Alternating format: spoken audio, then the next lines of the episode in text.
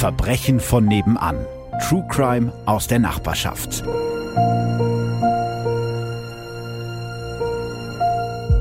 Hallo und herzlich willkommen zu Folge Nummer 7 von Verbrechen von nebenan. Mordfall Jennifer. Ich bin Philipp. Und ich bin Alex. Alles andere wäre jetzt auch komisch gewesen. Wir sprechen heute über einen Fall, den ihr euch ausgesucht habt.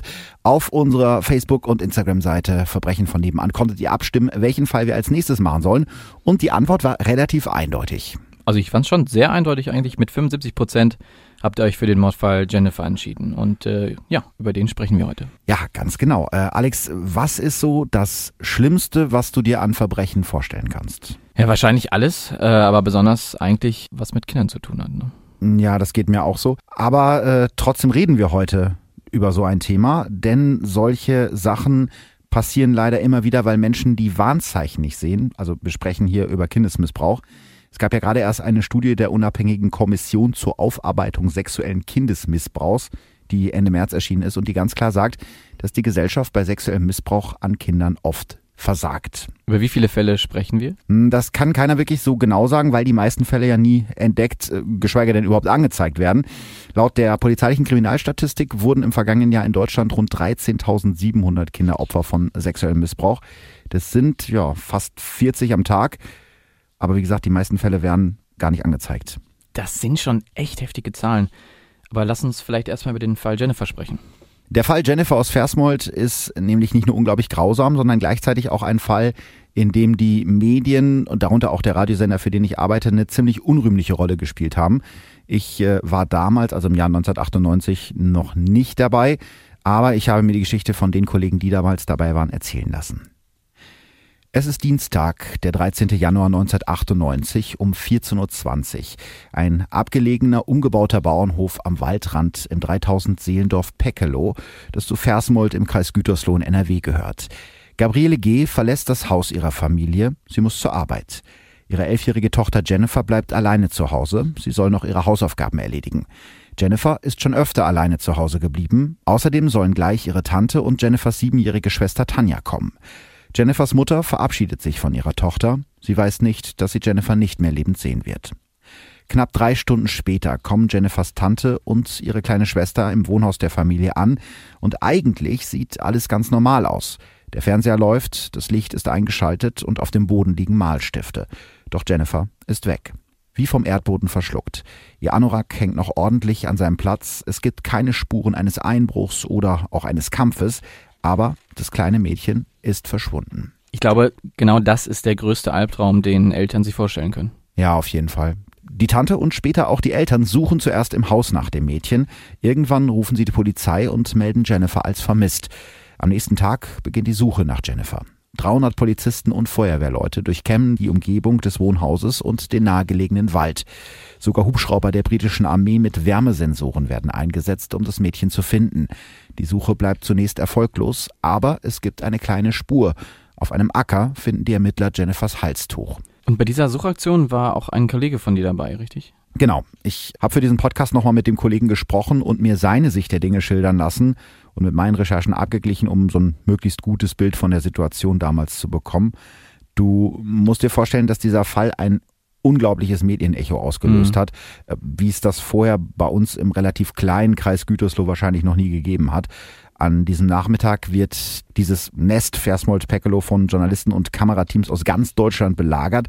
Es soll auch, habe ich mir erzählen lassen, RTL-Reporter gegeben haben, die durch die Kneipen im Ort gezogen sind und jedem 1000 Mark geboten haben, der irgendwelche Informationen zu Jennifer und ihrer Wahnsinn. Familie hat. Ja, das war richtig, richtig krass. Die haben also nach Leuten gesucht, die da vor der Kamera auspacken. Und ich habe auch die Geschichte gehört, da weiß ich aber nicht, ob das stimmt, dass ein Reporter einer bekannten deutschen Boulevardzeitung damals bei Jennifers Großmutter eingebrochen ist in der Wohnung, Nein. um ein Foto von ihr zu besorgen, weil die das natürlich brauchten für ihre Zeitung. Mhm. Mein Kollege war damals also bei weitem nicht der einzige Journalist vor Ort. Vielleicht mal ganz kurz dazu, wie wir Journalisten überhaupt an die Informationen gekommen sind, also zumindest bei dem Radiosender, für den ich arbeite. Da ist es so, dass wir jeden Morgen einen Rundruf machen, bevor wir anfangen, also morgens um, um fünf, bevor die Sendung läuft, mhm. bei Polizei und Feuerwehr, um zu klären, ob halt irgendwas in der Nacht passiert ist. Das war jetzt damals natürlich äh, noch eine andere Zeit. Das war die Zeit äh, vor Internet. Das heißt, so Telefonanrufe waren im Prinzip deine Hauptrecherchequelle. Und wir hatten an dem Tag morgens die Info bekommen, dass in Versmold ein kleines Mädchen vermisst wird. Damals wussten wir noch nicht, äh, dass sie Jennifer heißt und dass da am Nachmittag eine große Suchaktion geplant ist. Und ein Reporter des Radiosenders wird deshalb nach Versmold geschickt. Er ist dabei, als die Polizisten einen Fichtenwald neben dem Hof von Jennifers Eltern durchsuchen. War das damals normal, dass ähm, ja, ein Reporter direkt vor Ort ist bei solchen krassen ja, Geschichten? Das, das würde heute nicht mehr so laufen. Ich kann mir vorstellen, dass dieser riesige Medienandrang, der damals geherrscht hat, auch für die Polizei hier in diesem eher ländlichen Kreis Gütersloh noch was ziemlich Neues war. Also wenn es heute so eine Suchaktion geben würde, musst du dir das so vorstellen, dass der ganze Bereich abgesperrt wird und die Journalisten natürlich nicht zwischen den Polizisten da rumlaufen und, und mitsuchen. Die dürfen dann meistens nur bis zu einer bestimmten Grenze, wo dann irgendein Pressesprecher sie mit Informationen versorgt, aber eben auch nur mit den Informationen, die die Polizei auch freigeben will denn oft werden ja auch Informationen bewusst zurückgehalten. Wieso genau bewusst? Naja, weil diese Informationen helfen könnten, den Täter zu überführen, wenn ein Mordopfer, sagen wir jetzt mal, eine grüne Jacke anhatte, als es gestorben ist, könnte das ja im Prinzip nur den näheren Angehörigen bekannt sein, die halt das Mordopfer noch gesehen haben, als es weggegangen mhm, ist, ja. oder eben den Täter. Und so kann die Polizei später bei einer möglichen Vernehmung herausfinden, ob jemand wirklich am Tatort war, weil es gibt ja teilweise auch Leute, die auf eine Polizeiwache kommen und sagen, ich kann irgendwas aussagen, können sie aber gar nicht. Die wollen sich einfach nur wichtig machen. Und äh, sobald dieses Detail dann äh, irgendwo in den Medien zu lesen ist, dann bringt dieses Täterwissen, nennt man das den Ermittlern eigentlich nichts mehr, weil es ja dann eigentlich, ja, alle ja, okay. wissen. Ne? Hm, verständlich. Ähm, aber vielleicht nochmal zurück zu dem Reporter, der in Versmold an diesem 14. Januar 1998 dabei war. Genau. Jetzt setzt sich nämlich eine Verkettung von Zufällen in Gang, die am Ende schreckliche Folgen haben wird. Unser Reporter steht ganz zufällig direkt neben einem Polizeiwagen, als über Funk die Meldung durchgegeben wird, dass eine Spaziergängerin die Leiche eines kleinen Mädchens gefunden hat. Die Ermittler sind sich sicher, das muss Jennifer sein. Aber diese Information ist zu diesem Zeitpunkt noch nicht offiziell. Nein. Ist das richtig? Nein, nein, natürlich nicht. Also kurz auch nochmal zum Hintergrund, wenn es irgendwo eine Tote gibt, egal ob bei Verbrechen oder bei Verkehrsunfällen, dann sprechen wir Journalisten uns normalerweise mit der Polizei ab, bevor wir das melden. Ähm, ganz einfach, damit die Polizei die Chance hat, die Angehörigen der Verstorbenen zu informieren und eben auch zu betreuen bevor die dann nachher den Tod aus den Medien erfahren. Das will man natürlich äh, vermeiden. Und man muss ja auch erstmal zweifelsfrei klären, ob es sich bei der Leiche wirklich um Jennifer handelt, bevor da irgendwas an die Öffentlichkeit gelangt in dem Fall. Vollkommen verständlich. Ja, und ähm, es war wohl so, dass der Kollege das gehört hat und den Polizisten direkt angesprochen hat, ist das die Jennifer, ist das das Mädchen? Und der Polizist hat gesagt, ja, das ist sie. Er hat natürlich nicht gesagt, ja, das ist sie und das kannst du jetzt in die Welt hinausblasen. Ja, aber genau das hat er äh, getan, der Reporterkollege. Direkt Geschichte. als der Reporter von dem Leichenfund erfahren hat, ruft er bei uns in der Redaktion an und gibt die Info weiter. Ja, der Sender, für den ich arbeite, war damals noch relativ jung. Auch die Kollegen, die damals dort arbeiten, sind einige von denen noch frisch im Geschäft das ist eigentlich ja die einzige Erklärung für das, was als nächstes passiert, weil du bist natürlich als Journalist voller Adrenalin, wenn du als erster eine Neuigkeit erfährst, ist ja ganz klar, deswegen sind wir ja Journalisten und wenn du dann weißt, ähm, wir sind jetzt die Ersten, die darüber berichten, dann ist das natürlich so ein ganz krasses High, aber trotzdem musst du natürlich immer abwägen, welche Folgen es haben kann, bevor du jetzt so eine Nachricht in Umlauf bringst. Und das ist wahrscheinlich in diesem Fall nicht passiert, oder? Nee, das ist nicht passiert. Ähm, wenige Minuten später meldet der Radiosender, dass die Polizei die Leiche der kleinen Jennifer gefunden hat. Und ja, das Allerschlimmste, was eigentlich passieren kann, passiert. Genau in diesem Moment, als wir das senden, sitzt Jennifers Mutter Gabriele G. mit Opferschützern zu Hause. Das Radio läuft und sie erfährt live aus dem Radio vom Tod ihrer Tochter. Verzweifelt schreiend stürzt sie aus dem Haus und läuft direkt in die Kameras der wartenden Fernsehteams. Sie schreit, Jenny ist tot, Jenny ist tot oh und die Kameras halten drauf. Oh Gott, wie krass, wie krass. Ja, also da ist ja so viel schief gelaufen, wie nur schieflaufen kann. Und ähm, bei uns wird die Geschichte immer noch jungen Kollegen erzählt, wenn die neu bei uns anfangen, einfach um sie dafür zu sensibilisieren, was wir Journalisten mit unserer Arbeit manchmal anrichten können und wo auch die Grenze zwischen Medieninteresse und Privatsphäre liegt. Zum Glück würde ich sagen, dass äh, wir zumindest hier aus dieser Situation gelernt haben. Mhm. Und ähm, ich meine, die Polizei hat ja am Ende die Informationen demjenigen dann zugesteckt. Mhm. Ähm, wie ist ähm, die Polizei damit umgegangen in dem Moment? Naja, Ich also mein- zugesteckt, der hat sie mehr oder weniger erfahren Ja. und hat nochmal Mhm. nachgefragt. Das war natürlich nicht offiziell. Das wäre jetzt was anderes gewesen, wenn die Polizei das offiziell rausgegeben hätte und Mhm. sie hatten die Angehörigen noch nicht informiert. Das war in dem Fall nicht so. Ich habe mir erzählen lassen, dass es relativ heftig war. Äh, offenbar haben wir lange Zeit gar keine Informationen mehr von der Polizei bekommen, aber ich weiß jetzt nicht, ob das stimmt. Der Fall Jennifer hat den damaligen Pressesprecher der Polizei noch beschäftigt, als er 20 Jahre später in den Ruhestand gegangen ist. Also das war der Fall, der ihm so im Gedächtnis geblieben ist. Ich glaube, das Mhm. spricht für sich. Wahnsinn. Wie ging es da mit den Ermittlungen weiter? Jennifers Leiche liegt nur 200 Meter von ihrem Elternhaus entfernt in einem kleinen Fichtenwald. Das Mädchen ist schrecklich zugerichtet. Sie liegt auf dem Rücken, nackt bis auf die Schuhe. Ihr Körper ist mit Blutergüssen übersät, am Hals tiefe Wunden von Messerstichen. Nachdem er seine tote Tochter gesehen hat, soll Jennifers Vater Dirk zu Verwandten gesagt haben, geht nicht hin, ihr würdet sie nicht wiedererkennen.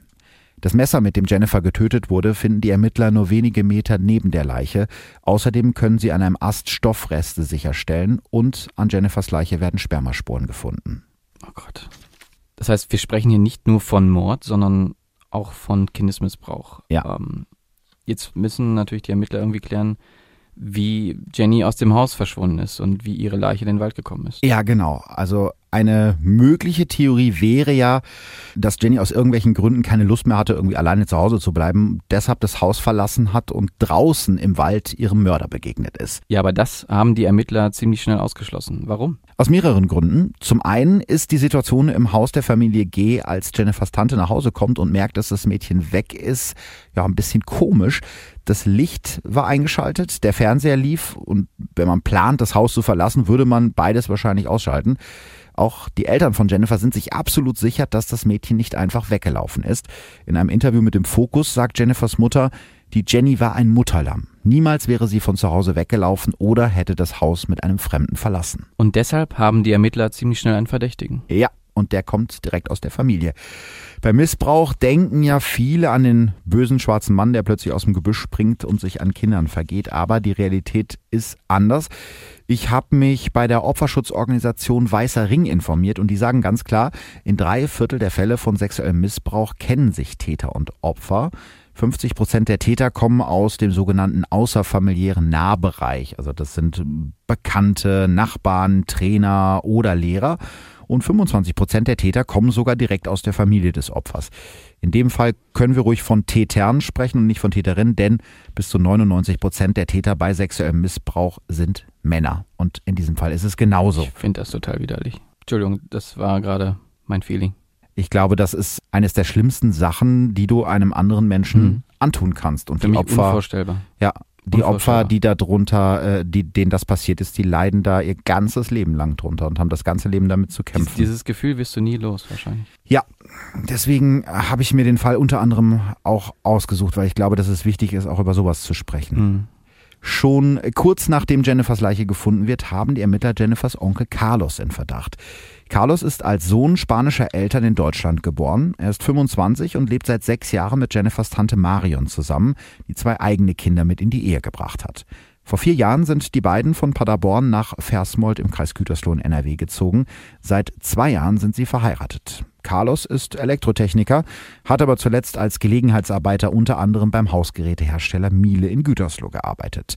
Bekannte beschreiben ihn als hilfsbereiten, netten Mann. Er war eine Vertrauensperson, sagt eine Nachbarin, und gilt als kinderlieb. Auch das ist etwas, was ganz typisch ist, was ich auch bei meinen Recherchen zum Fall Lüchte festgestellt habe, dass häufig Menschen, die sich sexuell Kindern nähern, von außen als sehr kinderlieb wahrgenommen werden. Mhm. Das heißt, sie suchen auffällig oft Kontakt zu Kindern. Meistens ist es am Anfang auch so, dass die Kinder denen vertrauen, weil sie viele Sachen mit denen machen, die die Eltern vielleicht nicht mit denen machen. Die bauen halt wirklich so eine auch psychische Bindung zu den, zu den Kindern auf. Also ich kann mir vorstellen, dass es eben so in dem, ja, in dem Rahmen, in dem sie sich dem Kind nähern können. Ne? Und Genau, da wird sozusagen erstmal abgesteckt, wie weit kann ich gehen. Und das ist in, in dem Genau. Fall auch so.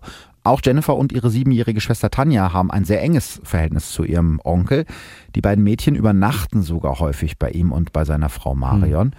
Aber in den Wochen kurz vor Jennifers Tod muss dort irgendetwas vorgefallen sein. Jennifer will plötzlich nicht mehr zu ihrem Onkel, sie will nicht mal mehr zum Spielen zu ihrer Cousine gehen.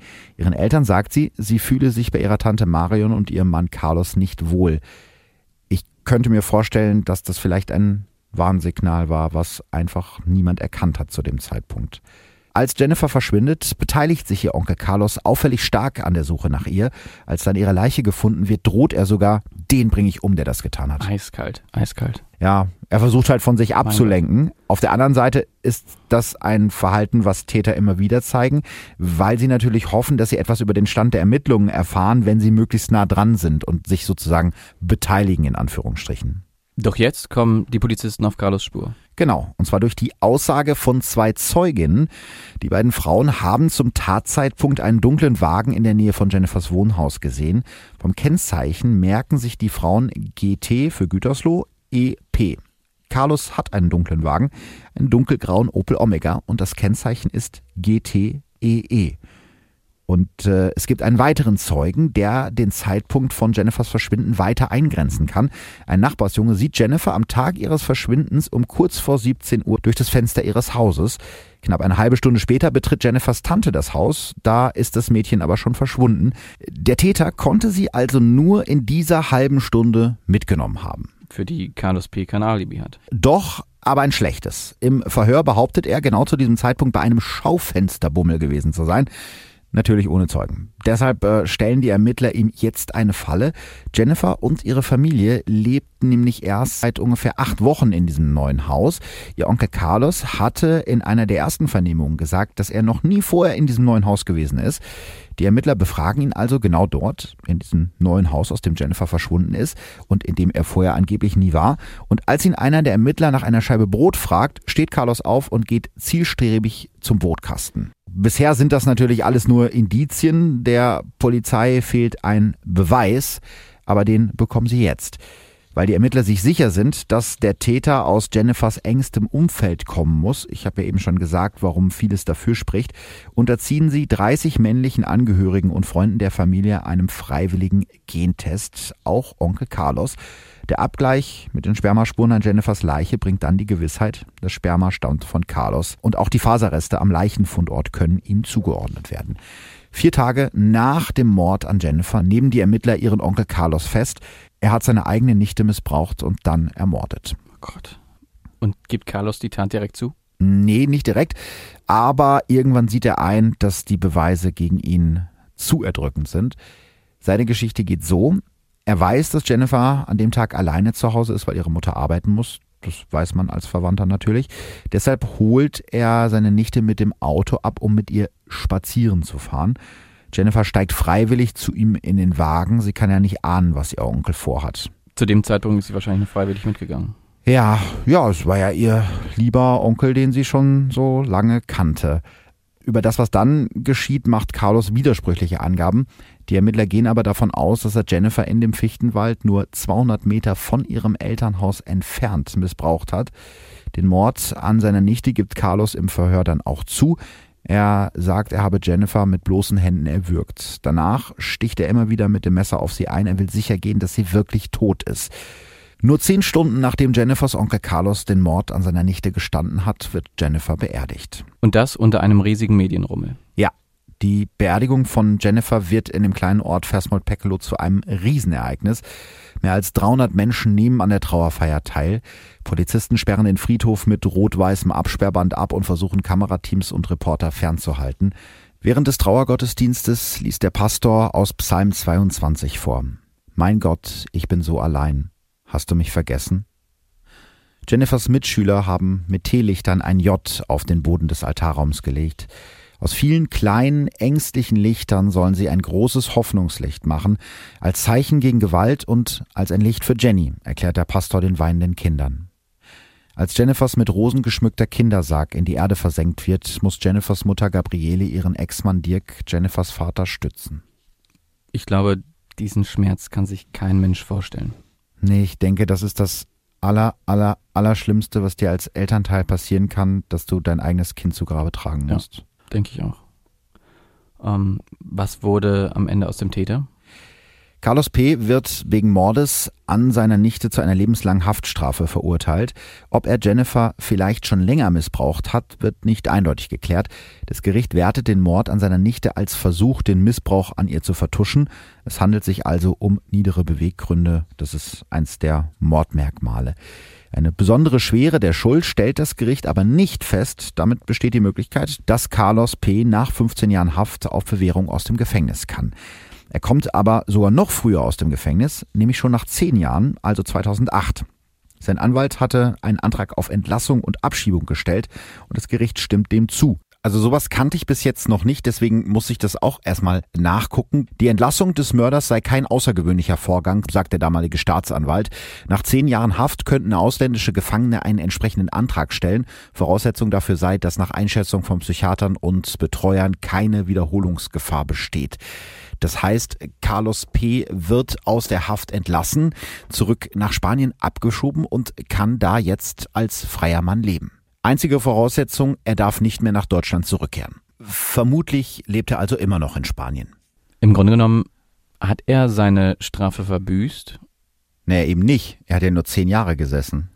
Ja, aber das ist ja eigentlich rechtens, jemand dann nach einer gewissen Zeit früher rauszulassen nach guter Führung etc. Normalerweise ist es so, wenn du in Deutschland, zumindest meines Wissens nach, wegen Mordes verurteilt wirst, dann heißt das, also wenn du zu einer lebenslangen Haftstrafe wegen Mordes verurteilt wirst, eigentlich musst du mindestens 15 Jahre verbüßen und in dem Fall waren es ja nur 10 Jahre. Wobei man halt wissen muss, dass er eben nicht nur spanischer Staatsbürger war, sondern er war auf jeden Fall auch deutscher Staatsbürger.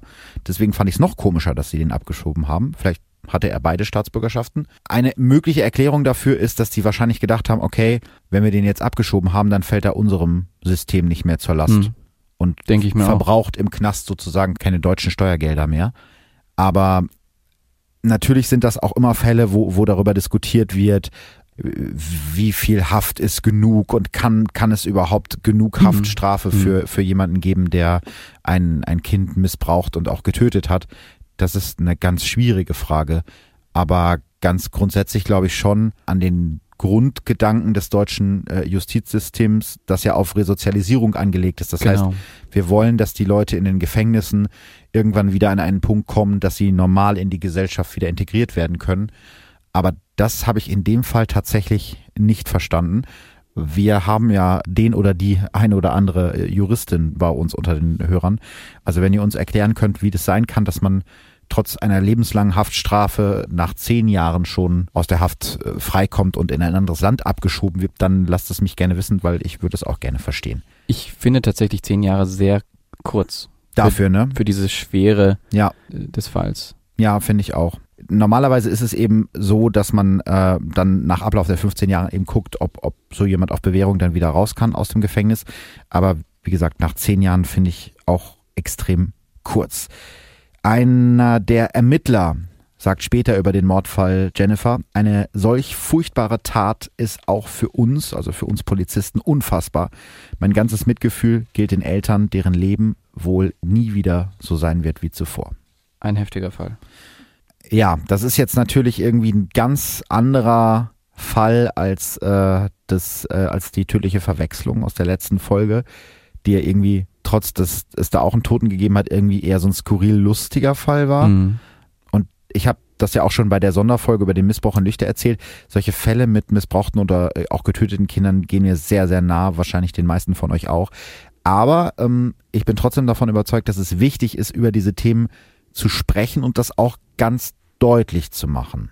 Ich finde das genauso, ja. weil sie ja definitiv in der Gesellschaft passieren. Ich glaube, wenn man das gerade so vertuscht, ist es eigentlich weniger gut, um ja, mit den Sachen zurechtzukommen. Ja, und vielleicht, ähm, wenn jetzt man darauf aufmerksam macht, guckt der ein oder andere auch genau, ein bisschen genau. aufmerksamer genau. hin, wenn ein Kind auf einmal sagt, ich will nicht mehr zu Onkel Genau, im Vorfeld da eben. Genau. Schon Maßnahmen zu, zu ergreifen. Also total krass finde ich das auch mit deinem Kollegen, der eben in dem Fall ja vielleicht einfach so spontan gehandelt hat, dass er vielleicht auch gar keine Schuld hat. Wie denkst du darüber? Hättest du auch so in der Situation reagiert? Boah, das ist schwierig. Also das ist ja gerade schon so angedeutet, das sehe ich auch mhm. so. Ich glaube, das ist was, was, was jedem passieren könnte. Das, das darf nicht passieren, dass man so eine Information rausbläst, bevor die Angehörigen informiert sind. Das darf auf gar keinen Fall passieren, aber es ist halt passiert. Und da ist auch eine absolute Grenze überschritten worden. Das, sowas darf einfach nicht passieren. Obwohl das jetzt vor meiner Zeit war, kenne ich natürlich dieses Gefühl, wenn du als Journalist vor allen anderen die Geschichte erfahren hast und sie als erster dann deinen Lesern, deinen Zuschauern oder Zuhörern präsentieren kannst. Da bist du so voller Adrenalin, dass sich vielleicht auch andere Sachen dann in dem Moment irgendwie ausschalten. Also das, das hätte mir wahrscheinlich auch passieren können, gerade als ich noch frisch im Job war. Und der Kollege hat damals ja sogar nachgefragt, ob sich bei der Leiche wirklich um Jennifer handelt und hat das ja von den Polizisten auch bestätigt bekommen. Das würde heute wahrscheinlich so nicht mehr laufen. Also du merkst auch im Umgang oft mit Polizisten, dass die sehr vorsichtig geworden sind und immer auf die zuständige Pressestelle verweisen ich könnte mir vorstellen, dass der Fall auch heute unter Polizisten sich noch oft erzählt wird. Und das ist auch vernünftig, weil dann läuft das halt alles über eine, eine Pressestelle. Alles wird doppelt und dreifach abgesichert und dann muss halt klar sein, bevor irgendwas rausgeht, dass die Angehörigen informiert sind. Aber wenn da so viele Kollegen vor Ort sind, erhöht das natürlich auch den Druck das hm. muss man, glaube ich, ja. auch verstehen. Ja, also wenn du die Geschichte nicht bringst, und das ist auch der Gedanke, dann bringt es ein anderer. Dann bringt ein anderer und du kannst jetzt nur derjenige sein, der sie vielleicht als, als erster hat. Auch da kann ich den Kollegen irgendwie verstehen. Da steht man hm. natürlich unter hm. Druck. Und ich denke auch, dass die Polizei damals die Eltern vielleicht noch besser hätte abschirmen können. Mhm. Aber der Hauptfehler liegt natürlich nicht bei der Polizei oder bei den Ermittlern, sondern bei uns und das sieht der Kollege von damals, ich habe diese Woche noch mit ihm darüber gesprochen, mhm. auch so. Er meinte zu mir, wir hätten mit der Meldung warten müssen. Er hat sich damals, also nicht nur er, sondern alle in der Redaktion haben sich zu wenig Gedanken darüber gemacht, was so eine ungesicherte Meldung auslösen könnte und was sie am Ende auch ausgelöst hat. Aber das ist ja eigentlich vielleicht ein ganz spannendes Thema. Ich weiß nicht, wie es euch jetzt als, als Zuhörern geht. Ich arbeite ja in dem Bereich. Ich bin Journalist und äh, berichte eben auch in meinem Beruf über Kriminalfälle. Alex, du bist nicht vom Fach, in Anführungsstrichen. Wie ist denn so dein, dein Eindruck, wenn es so um Kriminalität geht?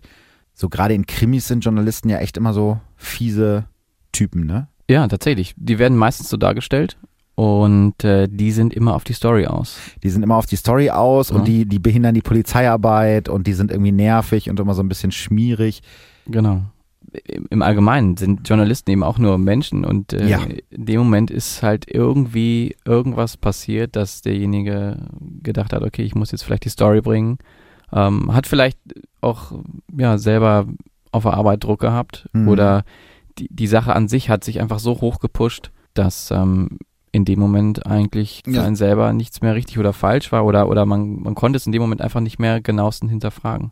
Vielleicht war auch die Zeit dafür nicht oder ja man ging davon aus, der Polizist hat quasi das ja, so bestätigt. Ja, ja und ja. das war meine Bestätigung, also muss es ja irgendwie so richtig sein und deswegen kann ich das auch so bringen. Ja, also ja. ich habe äh, auch so bei mir selbst, das eine ist natürlich das Adrenalin, da haben wir ja gerade schon drüber gesprochen, also dieses Gefühl so, boah krass, ich habe jetzt diese Information als erster, aber ich glaube, ein Stück weit stumpfst du durch diesen Job auch ab. Mhm. Das geht auch gar nicht anders. Das wird auch in anderen Jobs so sein. Das ist bei, bei Polizisten ist das Klar. ähnlich oder bei äh, Leuten, die in der Pflege arbeiten, die in der Medizin irgendwie arbeiten, die oft mit Toten oder mit Leid oder mit schrecklichen Dingen zu tun haben.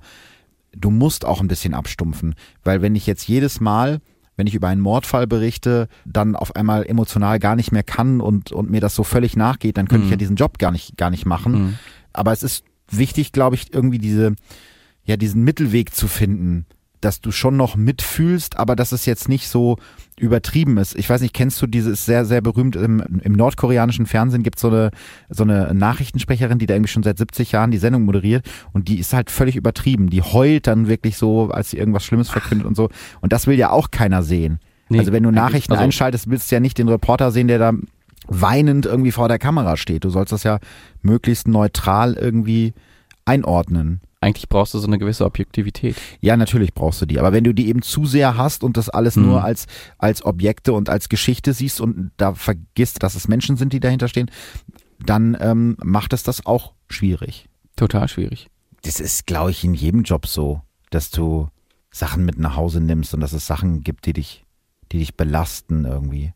Gibt es im Journalismus irgendwie eine, eine Grenze, die gezogen wird, Also wirklich Sachen, über die man vielleicht nicht berichten sollte oder nicht berichten darf?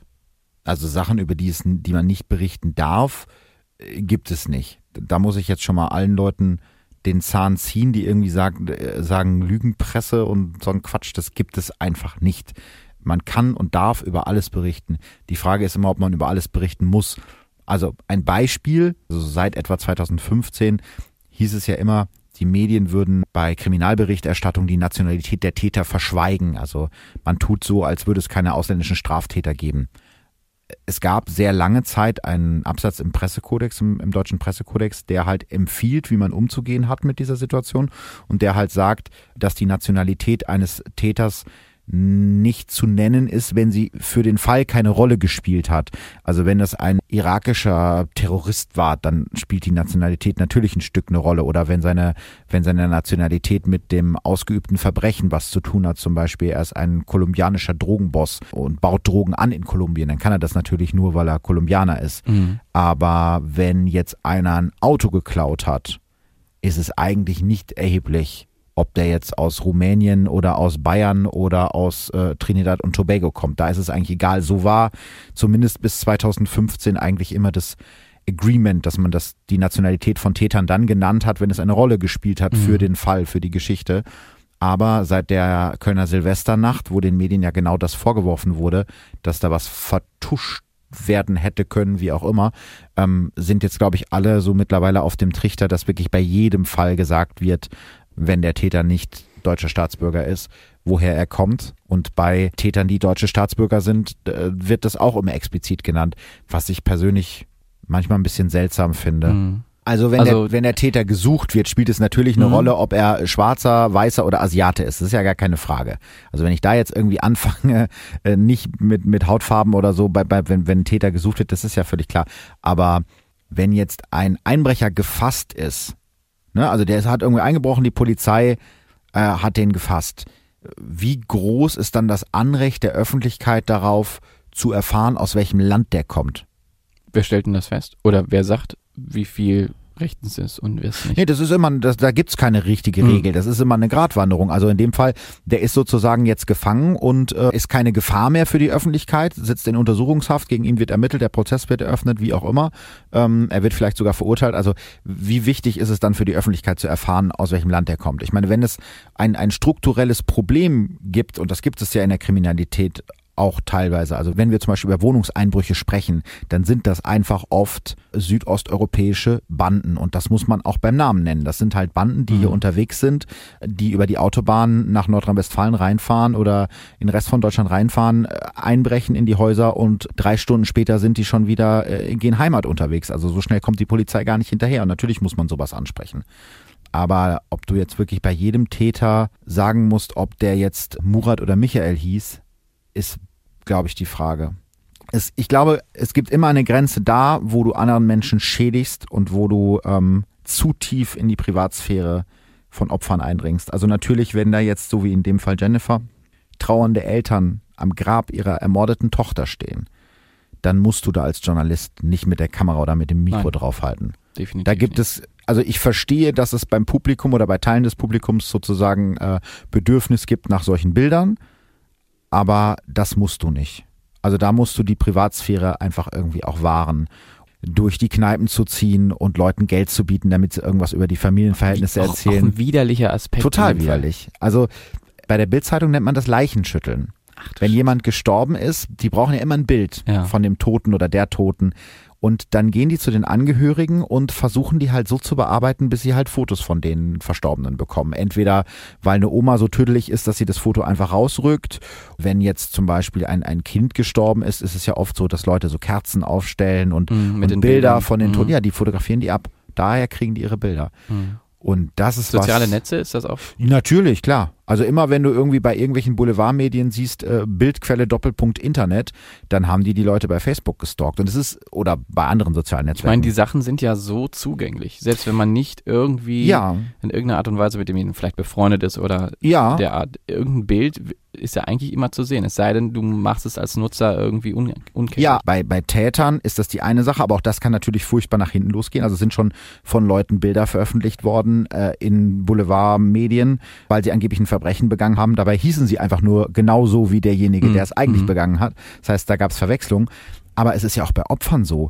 Stellen wir uns jetzt vor, zum Beispiel dein Kind oder deine Tante oder deine Mutter ist bei irgendeinem schrecklichen Unglück oder Verbrechen, bei einem Amoklauf ums Leben gekommen und du siehst dann am nächsten Tag das, das Foto von dieser Person in der Bildzeitung oder anderswo, was die sich bei Facebook rausgeklaut haben. Das ist doch total ekelhaft. Eklig. Wirklich, schrecklich. Und da hat auch, finde ich, keiner Anrecht darauf, das zu sehen. Das sind ja einfach nur, Mhm. nur Opfer, die durch den Umstand, dass sie gerade zur falschen Zeit am falschen Ort waren, in die Öffentlichkeit sozusagen gezerrt haben. Der, der Täter, der hat sich das selber ausgesucht. Also beispielsweise der Amokläufer, der hat sich selber ausgesucht, in der Öffentlichkeit zu stehen, weil der hat, der hat ja was gemacht, der hat ja eine Tat begangen.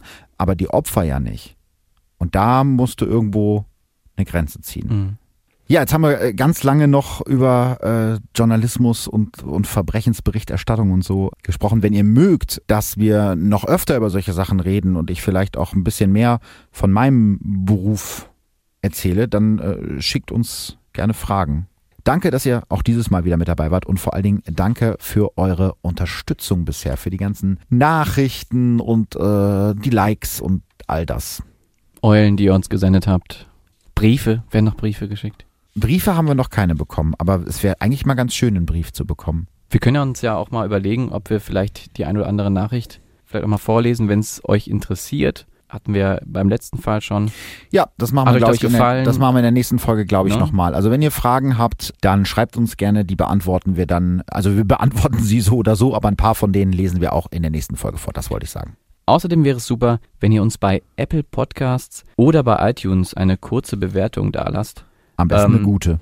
Ja, Also das wünscht man sich natürlich, wäre- aber es hilft uns schön. natürlich, um uns auch selber irgendwie einschätzen zu können. ja, und, vor allen Dingen, ähm, ähm, vor allen Dingen hilft es uns, ähm, den Podcast halt ein bisschen bekannter zu machen. Genau. Denn mit Bewertungen helft ihr uns auch in diesen Charts und Vorschlagslisten und was da alles gibt, weiter nach vorne zu kommen. Und das ist eben für so einen kleinen Podcast wie den unseren äh, ziemlich wichtig. Also vielen Dank, wenn ihr uns da eine Bewertung gebt. Ich hoffe, euch hat diese etwas ernstere Folge gefallen. Wenn ihr selber vom Thema Missbrauch betroffen seid oder Zeuge seid oder eben auch Opfer, dann äh, holt euch Hilfe. Und auch wenn ihr nur den Verdacht habt, dass in eurem Umfeld irgendwas nicht stimmt oder sich ein Kind seltsam verhält, erzählt jemandem davon. Die Nummer des bundesweiten Hilfetelefons bei Missbrauch packe ich euch in die Show Notes. Die Nummer ist kostenlos und anonym, aber ich kann sie auch eigentlich jetzt noch mal kurz sagen. Es ist die 0800 2255 530. Wie gesagt, kostenfrei und anonym gibt's auch noch mal zum Mitschreiben in den Show Notes. Vielen Dank, dass ihr heute so lange mit uns durchgehalten habt. Vielen Dank auch von mir. Und wir hören uns in äh, zwei Wochen wieder. Wie immer, montags ist Verbrechen von Nebenanzeit. Alex, es war schön mit dir. Vielen Dank. Ich fand's auch sehr schön. Immer wieder gerne. Bis in zwei Wochen. Dankeschön und tschüss. Vielen Dank. Ciao, ciao. Verbrechen von nebenan. True Crime aus der Nachbarschaft. Mehr Infos und Fotos zu unseren Fällen findet ihr auf unserer Facebook- und unserer Instagram-Seite.